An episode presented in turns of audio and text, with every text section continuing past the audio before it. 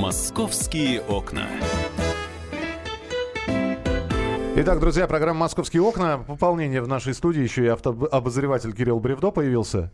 Доброго здравствуйте. Доброго здравствуйте вам. Дина Карпицкая здесь же с нами. И я, Михаил Антонов. А почему мы э, сегодня так, так здорово, что все... Замечательной мужской компании, Да, показалось. так здорово, что все мы здесь сегодня собрались, потому что Сергей Семенович Собянин предложил выдавать лицензию на такси владельцам только российских автоправ, российского водительского удостоверения. Еще раз напомню, что на данный момент с правами иностранными осуществлять перевозки пассажиров и осуществлять таксомоторную деятельность могут граждане таких стран, как э, Белоруссия, Киргизия, Казахстан Армения. и Армения. То есть не нужно, если человек... Таможенный союз, короче. Да, таможенный союз. То есть тот человек, который получил права в Армении, вот, он может с армянским водительским удостоверением находиться в Москве и спокойно э, работать в такси. А, у нас вот э, Дина поработала в такси. Да, был такой в у моей тебя, практике. У тебя российская? У, у меня российская. А кто-нибудь спрашивал у вас э, водительские да, права какого конечно, образца? Да, конечно. В первую очередь, когда я пыталась устроиться, мне спросили, а ради... Э, какие у вас права. Какие у вас были родители, ли у вас, да. да родительские права. Родители ничем не болели, да? Водительские. И были ли у меня лишения когда-либо. Потому что, ну, бывает же лишение на три месяца, на полгода, потом ага. человек получает обратно свои документы и опять за руль. У меня, слава богу, ничего этого не было, и как бы без проблем меня взяли в автопарк. В автопарк. Автопарк. С... Э, э, девушка славянка, да? Да, да, да, да. Очень удивлялись моему желанию поработать, но они же не знали, что я была журналист под прикрытием, поэтому. А, вот а, если предложение Собянина сейчас рассматривать, вот ты считаешь, это, это, это правильно, это нормально, это ненормально? Ой, я считаю, что в этой системе такси вообще много что хорошо было бы поменять, потому что это действительно какой-то такой дурдомный немножко сейчас сфера, сфера дурдом. Там происходит какой-то вот стихийно в основном все, да. А, но на, начинать надо не с прав, я считаю. Почему, если человек обучался вождению по таким же правилам, ну пусть он ездит. Начинать нужно с того, что нормировать рабочий день как-то. Э, пытались это сделать, но пока безуспешно, потому что все таксисты бастуют, э, не могут люди заработать нормальных денег, если они ездят меньше 8 часов за рулем, ну, за рулем такси. А, но тут нужно расценки как-то регулировать, потому что некоторые поездки действительно такие дешевые, что человеку нужно их 25 штук совершить, чтобы хоть какие-то деньги заработать. То ну, есть... Насколько я помню, и, там тот же Яндекс, он доплачивает таксистам, если поездка, условно говоря, там минимальная. Ну, там он доплачивает копейки копейки. Если там поездка меньше 150 рублей, он догоняет до 180 рублей. Слушай, а давай поговорим о том, сколько таксисты получают. Сейчас, э, во-первых, я мнение Кирилла еще раз услышим мы его. Э, Кирилл, вот... Э, опять же, ну хорошо, э, человек приехал, да, действительно правительственная комиссия э, год назад приняла решение, что могут люди с иностранными водительскими удостоверениями определенных государств осуществлять деятельность такую, перевозную деятельность на территории Российской Федерации.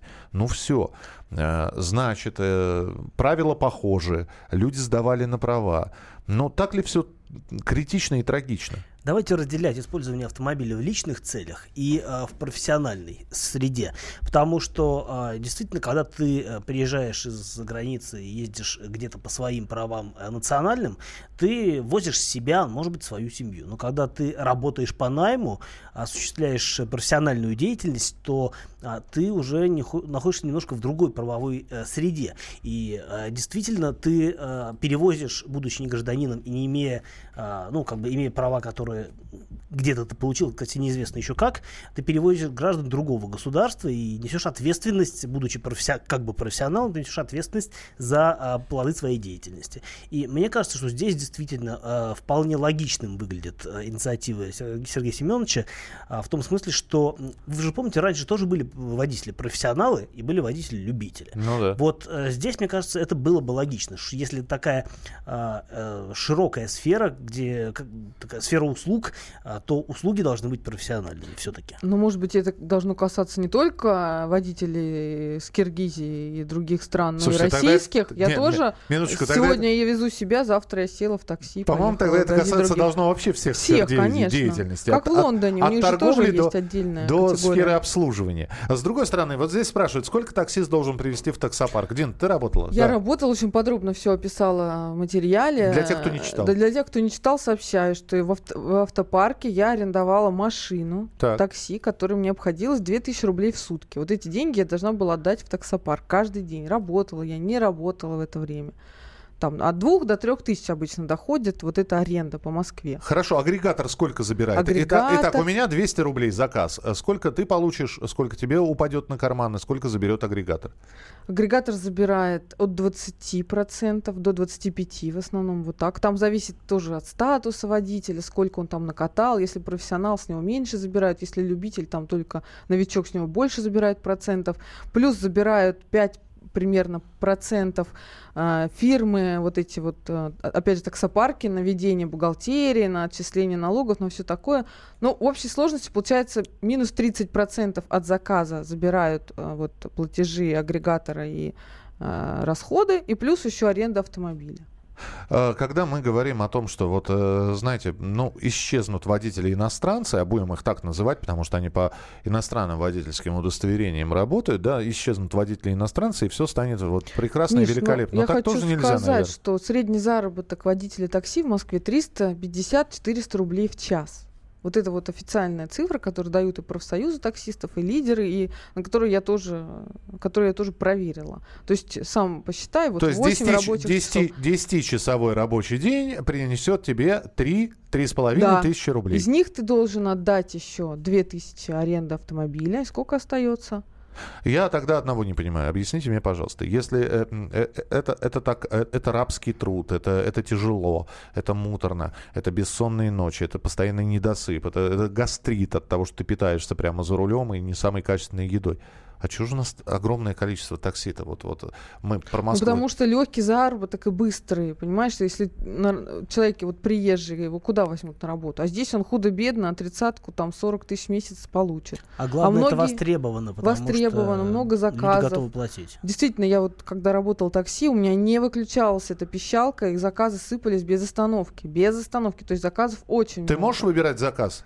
Я теоретически да, но если я... То есть вот чем- этого покрупнее, этот подешевле, вот э, к- Да, к, да, этим да. Нищебродам я всё- не поеду. Там да. все хитро. Если, чем больше ты отказываешься от заказов, тем меньше тебе их присылают, тем ниже у тебя рейтинг водителя, тем больше с тебя берут процент агрегаторы и так далее. То есть это такой замкнутый круг. По идее, я даже, чтобы получать хорошие заказы и хорошо зарабатывать, я должна отвечать на все заявки. И 80 рублей, и 200 рублей, и 3000. Вот как вот, а, что прислали, то и брать. Давайте послушаем замглавы межрегионального профсоюза таксист Андрея Попкова, что он говорит про инициативу Сергея Собянина о том, чтобы в Москве, да и в других городах Российской Федерации в такси работали только люди с российскими правами.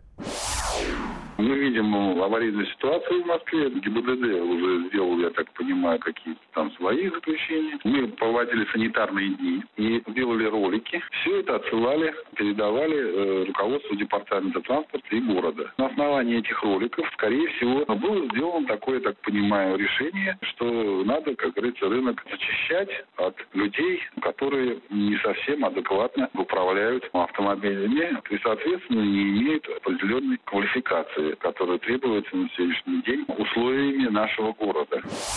Это был замглавы межрегионального профсоюза таксист Андрей Попков. И вот здесь сразу вопрос. Значит, еще раз цитата. Не совсем избавляться от людей, которые не совсем адекватно управляют автомобилем или их квалификация не соответствует нормам города. Ну, Вот. это сложно. И про национальность ничего не провести. сказано абсолютно. Да, Да. и возвращаясь к заработкам, я хочу сказать, что очень многие из регионов люди приезжают на выходные в Москву специально, чтобы здесь побомбить. Они подключены к агрегаторам, и вот человек с пятницы вечер, это самые хлебные э, дни, самые хлебные ночи, пятница, суббота, воскресенье. Они здесь не спят, не едят, а только работают, работают, работают, и потом неделю дома отдыхают. Но то, что не был поднят сейчас национальный вопрос, это правильно, потому что, в общем, нет э, на самом деле такой уж прямой зависимости между а, качеством обслуживания и национальностью водителя, на мой взгляд. Да, на мой тоже, кстати. Сколько я пользовалась сама такси. Бывает и русский повезет, черти как, а бывает... Да? и Это все зависит от того, что ты- от человека зависит. умеешь ты пользоваться навигатором или не умеешь пользоваться. Спасибо большое. Кирилл Бревдо, автообозреватель, нас покидает, но ненадолго. Он обязательно вернется в следующих программах. Ну а мы э, с Диной продолжим разговор, потому что у нас тема еще VIP-ломбардов. Оказывается, есть это не просто ломбарды, а VIP-ломбарды. Что это такое, узнаем через несколько минут. Оставайтесь с нами на радио «Комсомольская правда». Я выходил вечером на улицу, уже давно не горели фонари, и лишь маленькие ночные бабочки были моими одинокими спутницами. Вчера ты ушла от меня. А зачем? Ведь дело даже не в том, что теперь мне некому варить борщ или стирать джинсы, а дело в чувствах. Люди встречаются не случайно, ведь любовь нам послана с неба, но ты ушла от меня, и теперь я иду в никуда. И вот я иду, и какие-то самые некрасивые мысли лезут ко мне в голову. Ведь это же беда. Что я теперь буду делать без тебя? А ты без меня, разве ты найдешь такого? Ёптель! Шел, шел! И вдруг я услышал какой-то звук. Московские окна.